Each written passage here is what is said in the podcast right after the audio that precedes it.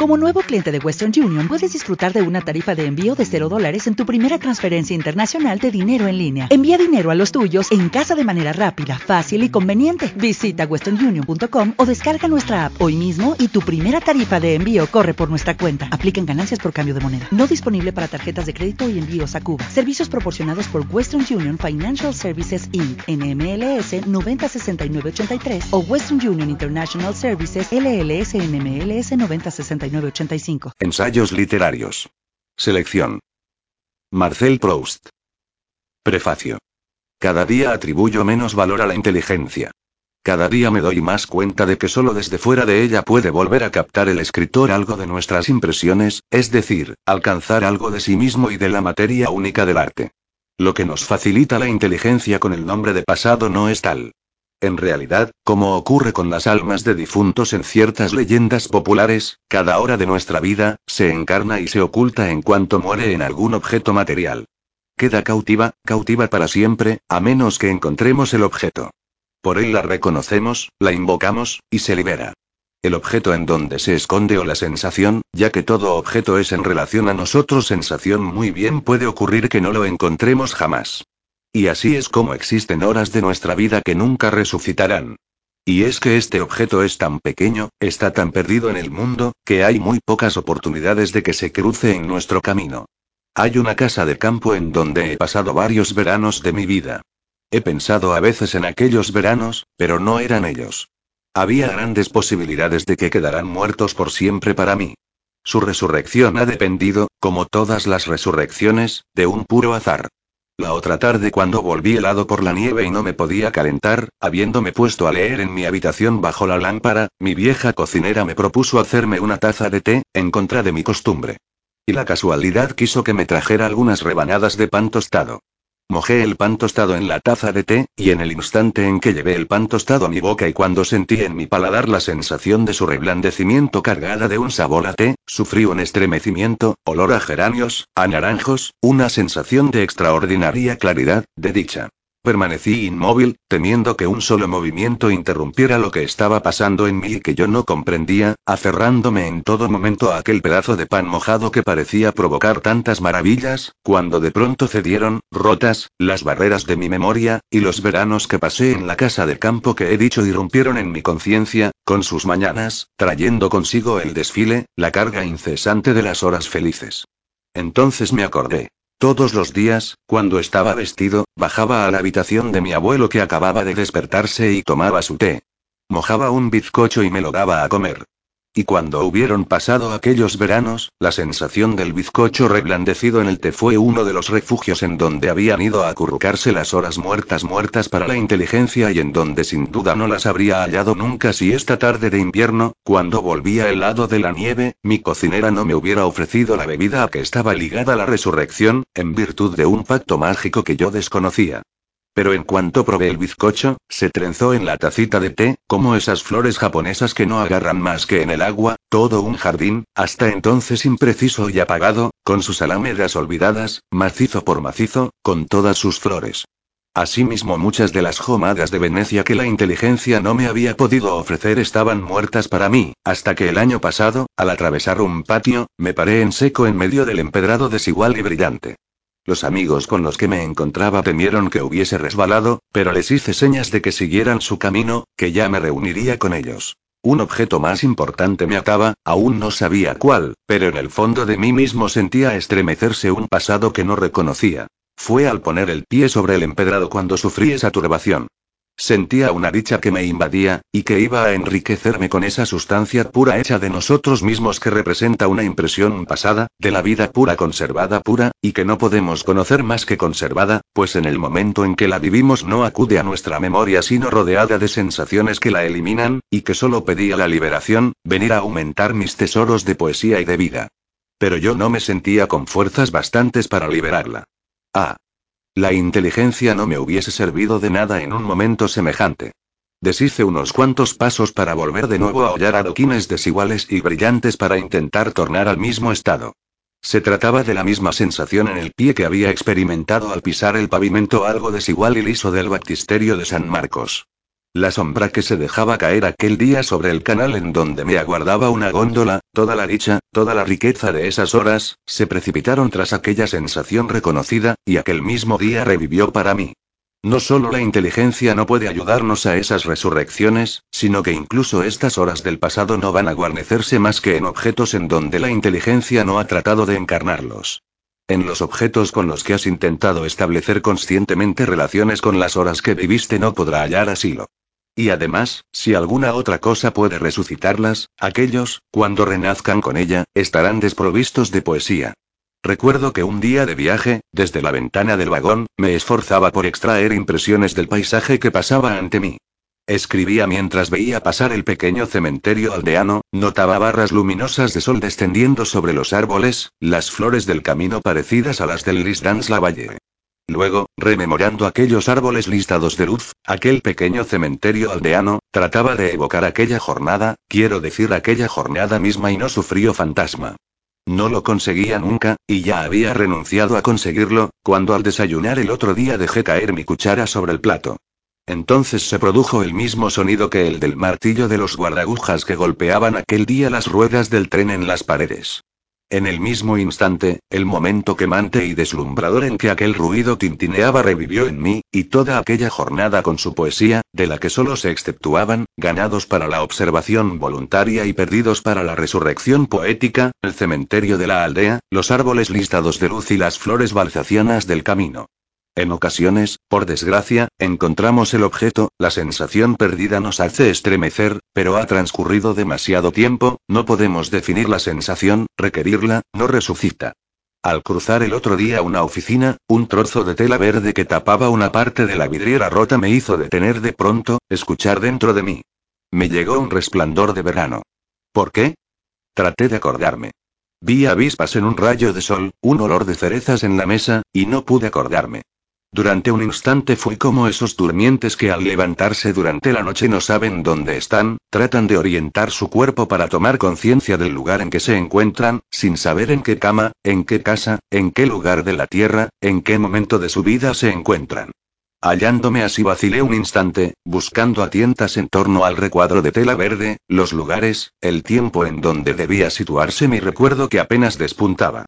Vacilé a un tiempo entre todas las sensaciones confusas, conocidas u olvidadas de mi vida. Aquello no duró más que un instante. Inmediatamente no vi ya nada. Mi recuerdo se había adormecido para siempre. ¿Cuántas veces, durante un paseo, me han visto así amigos, detenerme ante una alameda que se abría frente a nosotros, o ante un conjunto de árboles, pidiéndoles que me dejaran solo un momento? Todo en vano para conseguir nuevas fuerzas en mi búsqueda del pasado, a pesar de cerrar los ojos, de no pensar ya en nada, de abrirlos luego de repente, para tratar de volver a ver estos árboles como la primera vez, no lograba saber dónde los había visto.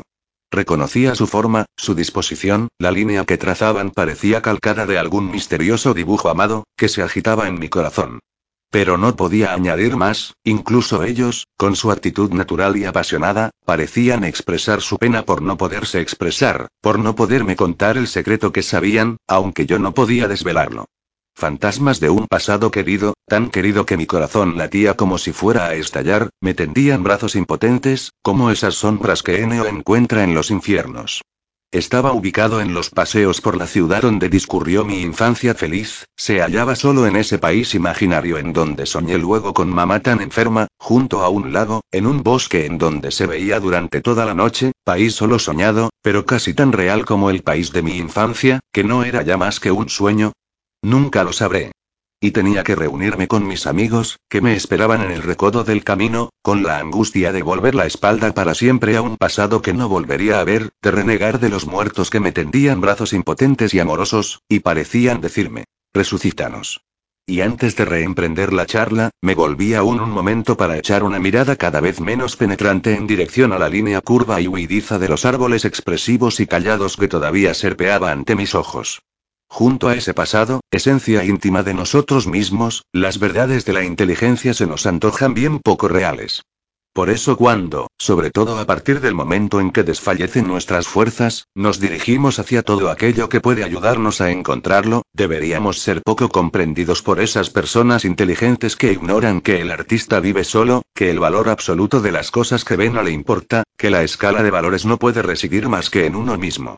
Puede suceder que una representación musical detestable de un teatro de provincias, un baile que las personas de gusto consideran ridículo, evoquen recuerdos en él, se relacionen con él dentro de un orden de ensueños y de inquietudes, más que una ejecución admirable en la ópera, una velada de extraordinaria elegancia en el Haubourg Saint-Germain.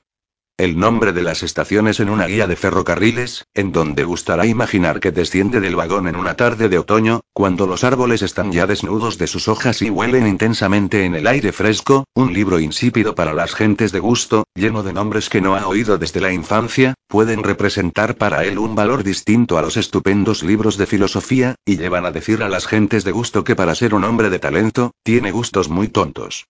Quizás sorprenda que, prestando poca atención a la inteligencia, haya señalado como tema de las pocas páginas que seguirán precisamente algunas de esas observaciones que nos sugiere nuestra inteligencia, en contradicción con las trivialidades que oímos decir o que leemos.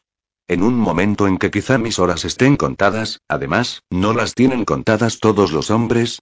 ¿Acaso resulte frívolo hacer una labor intelectual? Pero por un lado, aunque las verdades de la inteligencia son menos preciosas que esos secretos del sentimiento de los que hablé hace un rato, también encierran su interés. Un escritor no es sino un poeta. Incluso los más grandes de nuestro siglo, dentro de nuestro mundo imperfecto en donde las obras maestras del arte no son más que residuos del naufragio de grandes inteligencias, han rodeado de una trama de inteligencia las joyas de sentimiento en la que éstas no aparecen más que de vez en cuando. Y si se cree que respecto a este punto importante puede verse cómo se equivocan los mejores de nuestro tiempo, llega un momento en que uno se sacude la pereza y experimenta la necesidad de decirlo. El método de Saint-Beuve puede que no resulte a primera vista un asunto tan importante.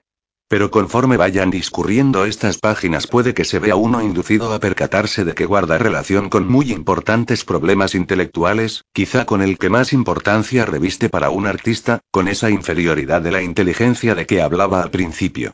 Y después de todo, esa inferioridad de la inteligencia es preciso pedirle que la fije la inteligencia. Efectivamente, si la inteligencia no merece el máximo galardón, ella es la única capaz de concederlo. Y si conforme a la jerarquía de las virtudes no cuenta más que con un segundo lugar, no hay nadie más que ella capaz de proclamar que es el instinto quien debe ocupar el primero. 1. Sueños. En tiempos de aquella mañana cuyo recuerdo quiero fijar sin saber por qué, estaba ya enfermo, permanecía en pie toda la noche, me acostaba por la mañana y dormía durante el día.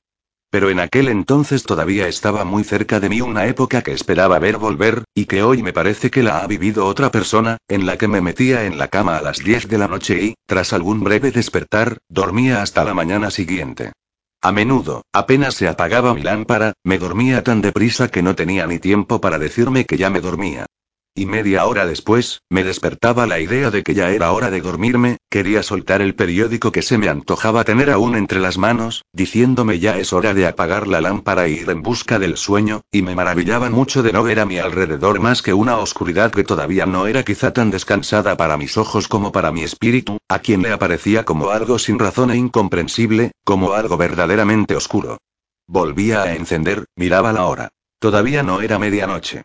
Oía el silbido más o menos lejano de los trenes, que señala la extensión de los campos desiertos por donde se apresura el viajero que va por una carretera a la próxima estación, en una de esas noches bañadas por el claro de luna, plasmando en su recuerdo el placer compartido con los amigos que acaba de dejar, el placer del regreso. Apoyaba mis mejillas contra las hermosas mejillas de la almohada que, siempre repletas y frescas, son como las mejillas de nuestra infancia a la que nos aferramos.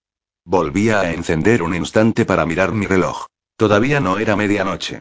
Este es el momento en que el enfermo que pasa la noche en una posada desconocida y que se despierta presa de una crisis pavorosa, se regocija al advertir una rayita de luz por debajo de la puerta. ¡Qué felicidad! Ya es de día, dentro de un momento se levantarán los de la pensión, podrá llamar, acudirán a prestarle ayuda. Padece con paciencia su sufrimiento. Precisamente ha creído escuchar un paso, en este momento la raya de luz que brillaba bajo la puerta desaparece. Es medianoche, se acaba de apagar el gas que había confundido con la luz de la mañana, y habrá que estarse la larga noche sufriendo intolerablemente sin ayuda. Apagaba, me volvía a dormir. Algunas veces, como Eva nació de una costilla de Adán, una mujer nacía de una mala postura de mi pierna. Surgida del placer que yo estaba a punto de disfrutar, me figuraba que era ella la que me lo ofrecía. Mi cuerpo que sentía en ella su propio calor quería unirse a ella, y yo me despertaba. Los demás mortales se me antojaban como algo muy remoto comparados con aquella mujer a la que acababa de dejar, aún tenía la mejilla caliente por sus besos, el cuerpo derrengado por el peso de su cuerpo. Poco a poco se desvanecía el recuerdo, y había olvidado la muchacha de mi sueño con la misma celeridad que si hubiese sido una verdadera amante. Otras veces me paseaba durmiendo por esos días de nuestra infancia, percibía sin esfuerzo esas sensaciones que desaparecieron para siempre con el décimo año, y que tanto querríamos conocer de nuevo en su insignificancia, como cualquiera que no pudiese volver a ver ya jamás el verano experimentaría la propia nostalgia del ruido de las moscas en la habitación, que anuncia el sol caliente de fuera, incluso el zumbido de los mosquitos que anuncia la noche perfumada. Soñaba que nuestro viejo cura iba a tirarme de los bucles, lo que había sido el terror, la dura ley de mi infancia. La caída de Cronos, el descubrimiento de Prometeo, el nacimiento de Cristo, no habían podido librar del peso del cielo a la humanidad hasta entonces humillada, como lo había hecho el corte de mis bucles, que se había llevado consigo para siempre la aterradora aprensión. En realidad, llegaron otras penas y otros miedos, pero el eje del mundo había cambiado de centro. Al dormir volvía a entrar con facilidad en aquel mundo de la antigua ley, y no me despertaba hasta que, habiendo intentado escapar en vano al pobre cura, muerto desde hacía tantos años, sentía que me tiraban con fuerza de los bucles por detrás. Y antes de reanudar el sueño, haciéndome bien presente que el cura había muerto y que yo tenía el cabello corto, ponía sin embargo buen cuidado de construirme con la almohada, la manta, mi pañuelo y la pared un nido protector, antes de regresar al mundo fantástico en el que a pesar de todo vivía el cura, y yo tenía bucles. Las sensaciones que tampoco tornarían más que en sueños caracterizan los años que quedaron atrás y, por poco poéticas que sean, se cargan de toda la poesía de esa edad, de la misma forma que nada está más lleno del tañido de las campanas de Pascua y de las primeras violetas que esos últimos fríos del año que estropean nuestras vacaciones y obligan a encender el fuego durante el desayuno. No me atrevía a hablar de esas sensaciones, que retornaban algunas veces durante mi sueño, si no apareciesen casi revestidas de poesía, separadas de mi vida presente, y blancas como esas flores de agua cuya raíz no agarra en tierra. La Rochefoucauld dijo que solo son involuntarios nuestros primeros amores. Lo mismo sucede con esos placeres solitarios que no nos sirven luego más que para burlar la ausencia de una mujer, para figurarnos que ella está con nosotros. Pero a los 12 años, cuando me iba a encerrar por primera vez en el retrete situado en la parte alta de nuestra casa de Combray, donde pendían collares de semillas de lirio, lo que yo iba a buscar era un placer desconocido, original, que no era la sustitución de otro. Para ser un retrete era una habitación muy grande. Cerraba con llave a la perfección, pero la ventana permanecía siempre abierta, dejando paso a una joven lila que había crecido en la pared exterior y había metido su horrorosa cabeza por el resquicio. Allí tan alto, en el desván de la quinta, estaba absolutamente solo, pero esta apariencia de hallarme al aire libre añadía una deliciosa turbación al sentimiento de seguridad que a mi soledad prestaban los fuertes cerrojos. La exploración que entonces hice de mí mismo en busca de un placer que ignoraba no me habría proporcionado más sobresalto, ni pavor, si se hubiera tratado de practicar una operación quirúrgica incluso en mi médula y mi cerebro. En todo instante creía que iba a morir. Pero, ¿qué me importaba? Mi pensamiento exaltado por el placer se daba cuenta de que era más vasto, más poderoso que este universo que percibía por la ventana a lo lejos, de cuya inmensidad y eternidad solía pensar con tristeza que yo no constituía más que una porción efímera. En aquel momento, por muy lejos que las nubes se agolparan por encima del bosque, sentía que mi espíritu aún iba un poco más allá, no estaba repleto del todo por ella. Sentía como mi mirada poderosa llevaba en las niñas de los ojos, a modo de simples reflejos carentes de realidad, hermosas colinas abombadas que se alzaban como senos a ambos lados del río. Todo eso se detenía en mí, yo era más que todo eso, yo no podía morir. Tomé aliento un instante. Para tomar asiento sin que me molestara el sol que lo calentaba, le dije. Quita de ahí, pequeño, que voy a ponerme yo, y corrí el visillo de la ventana, pero la rama de la lila no me dejaba cerrar.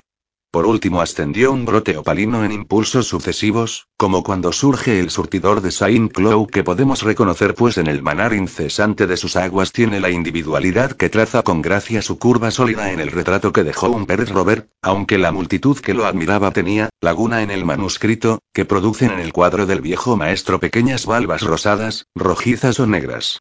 En aquel instante sentí como una ternura que me envolvía. Era el olor de la lila que en mi exaltación había dejado de percibir y que llegaba ahora a mí. Pero un olor ocre, un olor de savia se mezclaba como si yo hubiese tronchado la rama.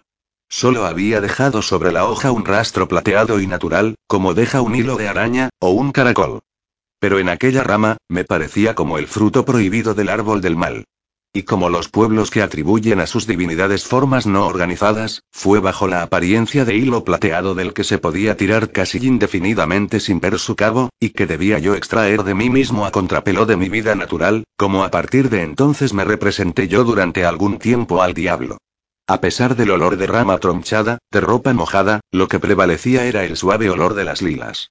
Venía a mi encuentro como todos los días, cuando iba a jugar al parque situado fuera de la ciudad, mucho antes incluso de haber percibido de lejos la puerta blanca junto a la que balanceaban, como viejas damas bien formadas y amaneradas, su talle florido, su cabeza emplumada, el olor de las lilas llegaba frente a nosotros, nos daba la bienvenida en el caminillo que bordeaba de abajo arriba el río, en donde los rapazuelos ponen botellas en la corriente para coger pescado, brindando una doble idea de frescor porque no solo contienen agua, como en una mesa donde le dan el aspecto del cristal, sino que son contenidas por ella y reciben una especie de liquidez, allí donde se aglomeraban los renacuajos en torno a las pequeñas bolas de pan que arrojábamos, como una nebulosa viva, hallándose todos un momento antes en disolución e invisibles dentro del agua, poco antes de atravesar el puentecillo de madera en cuya rinconada, con el buen tiempo, un pescador con sombrero de paja se abría camino entre los ciruelos azules. Saludaba a mi tío que seguramente lo conocía, y nos hacía señales de que no hiciéramos ruido. Y sin embargo nunca he sabido quién era, nunca lo encontré en la ciudad, y así como hasta el cantante, el pertiguero y los niños del coro llevaban, cual los dioses del Olimpo, una existencia menos gloriosa de la que yo les atribuía en cuanto herrero, lechero, e hijo de tendero, en cambio, al igual que nunca había visto al jardinerillo de estuco que había en el jardín del notario más que entregado siempre a obras de jardinería, nunca vi al pescador más que pescando, en la estación en la que el camino se espesaba con las hojas de los ciruelos, con su chaqueta de alpaca y su sombrero de paja, en el momento mismo en que las campanas y las nubes deambulaban ociosas por el cielo vacío, en que las carpas ya no pueden soportar por más tiempo el tedio de la hora, y con una sofocación nerviosa saltan apasionadamente por los aires a lo desconocido, en donde las amas de llaves miran su reloj para decir que todavía no ha llegado la hora de merendar. 2. Alcobas. Si a veces volvía con facilidad mientras dormía a esa edad en donde se tienen miedos y placeres que hoy no existen, la mayoría de las veces me dormía sumido en inconsciencia similar a la de la cama, los sillones y todo el cuarto. Y únicamente me despertaba durante el momento, como una pequeña porción de todo lo que dormía, en que pudiese tomar por un instante conciencia del sueño total y saborearlo, oír los crujidos del enmaderado que no se perciben, más que cuando la habitación duerme, enfocar el caleidoscopio de la oscuridad, y volver muy pronto a sumarme a esa insensibilidad de mi cama sobre la que extendía mis miembros como una viña sobre el emparrado. Durante esos breves despertares yo no era más que lo que serían una manzana o un tarro de confitura que, en la tabla en donde se los coloca, adquiriesen por un instante una vaga conciencia y que, habiendo comprobado que reina la oscuridad en el aparador y que la madera suena, no tuviesen mayor inquietud que la de volver a la deliciosa insensibilidad de otras manzanas y otros tarros de confitura. Incluso a veces era mi sueño tan profundo, o me había cogido tan de improviso, que perdía la noción del lugar donde me encontraba. Me pregunto en ocasiones si la inmovilidad de las cosas que nos rodean no les ha sido impuesta por nuestra certidumbre de que ellas son esas cosas y no otras. Siempre sucedía que cuando me despertaba sin saber dónde estaba, todo giraba en torno mío en la oscuridad, las cosas, los países, los años.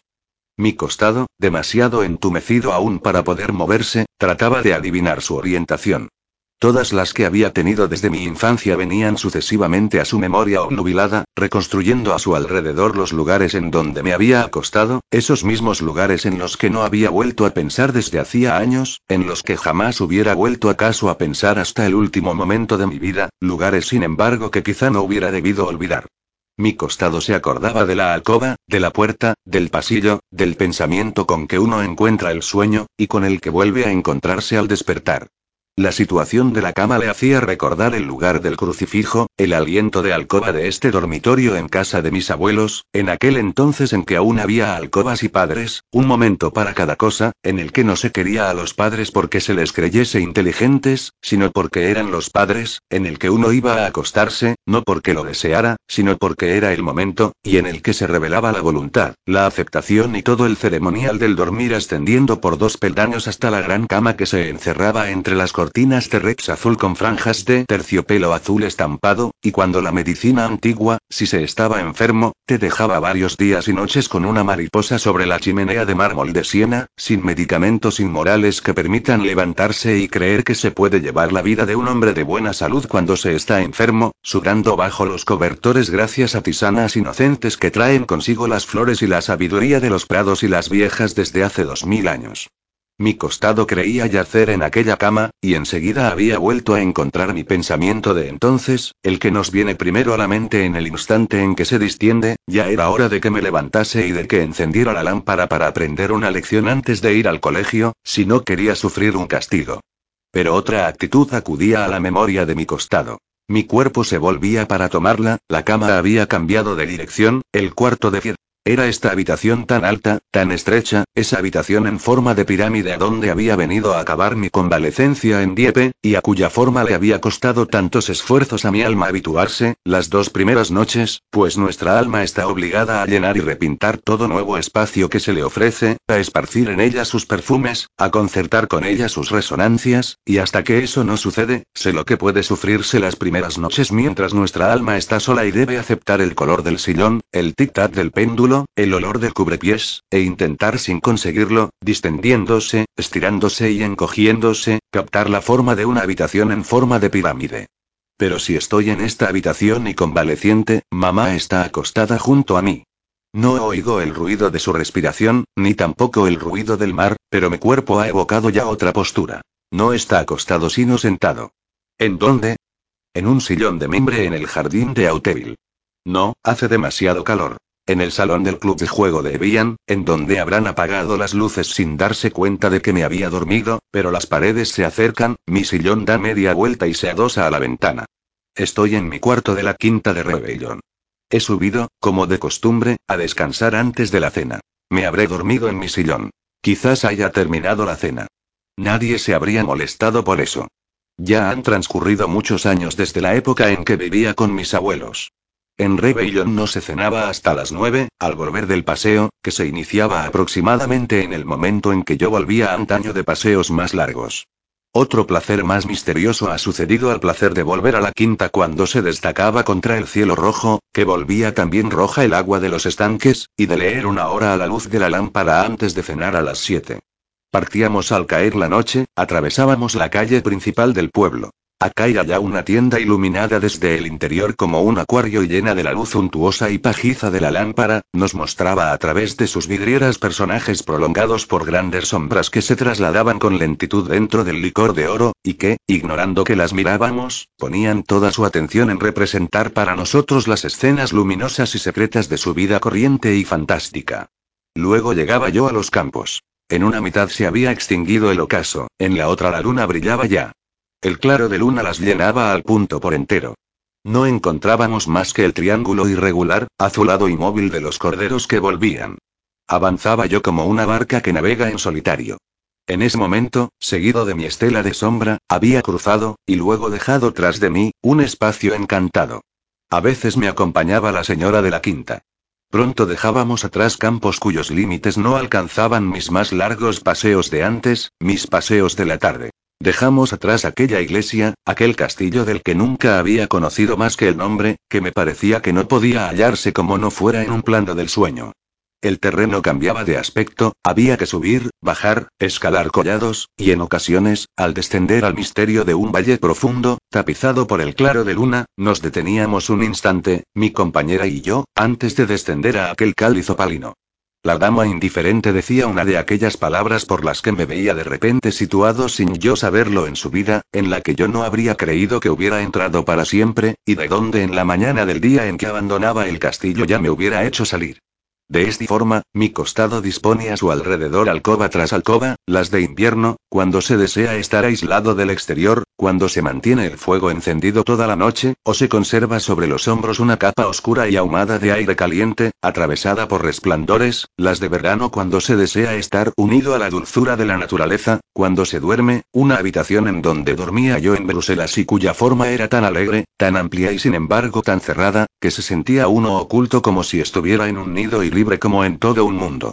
Esta evocación no ha durado más que unos segundos.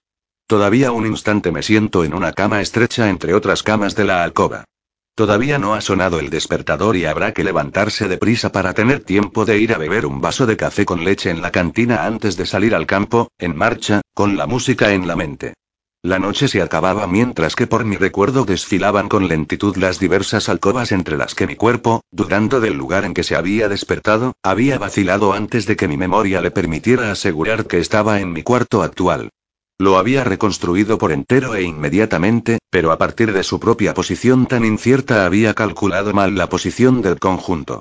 Había comprobado que a mi alrededor estaban aquí la cómoda, la chimenea allí y más lejos la ventana. De pronto vi, por encima del lugar que había asignado a la cómoda la luz del sol que había salido.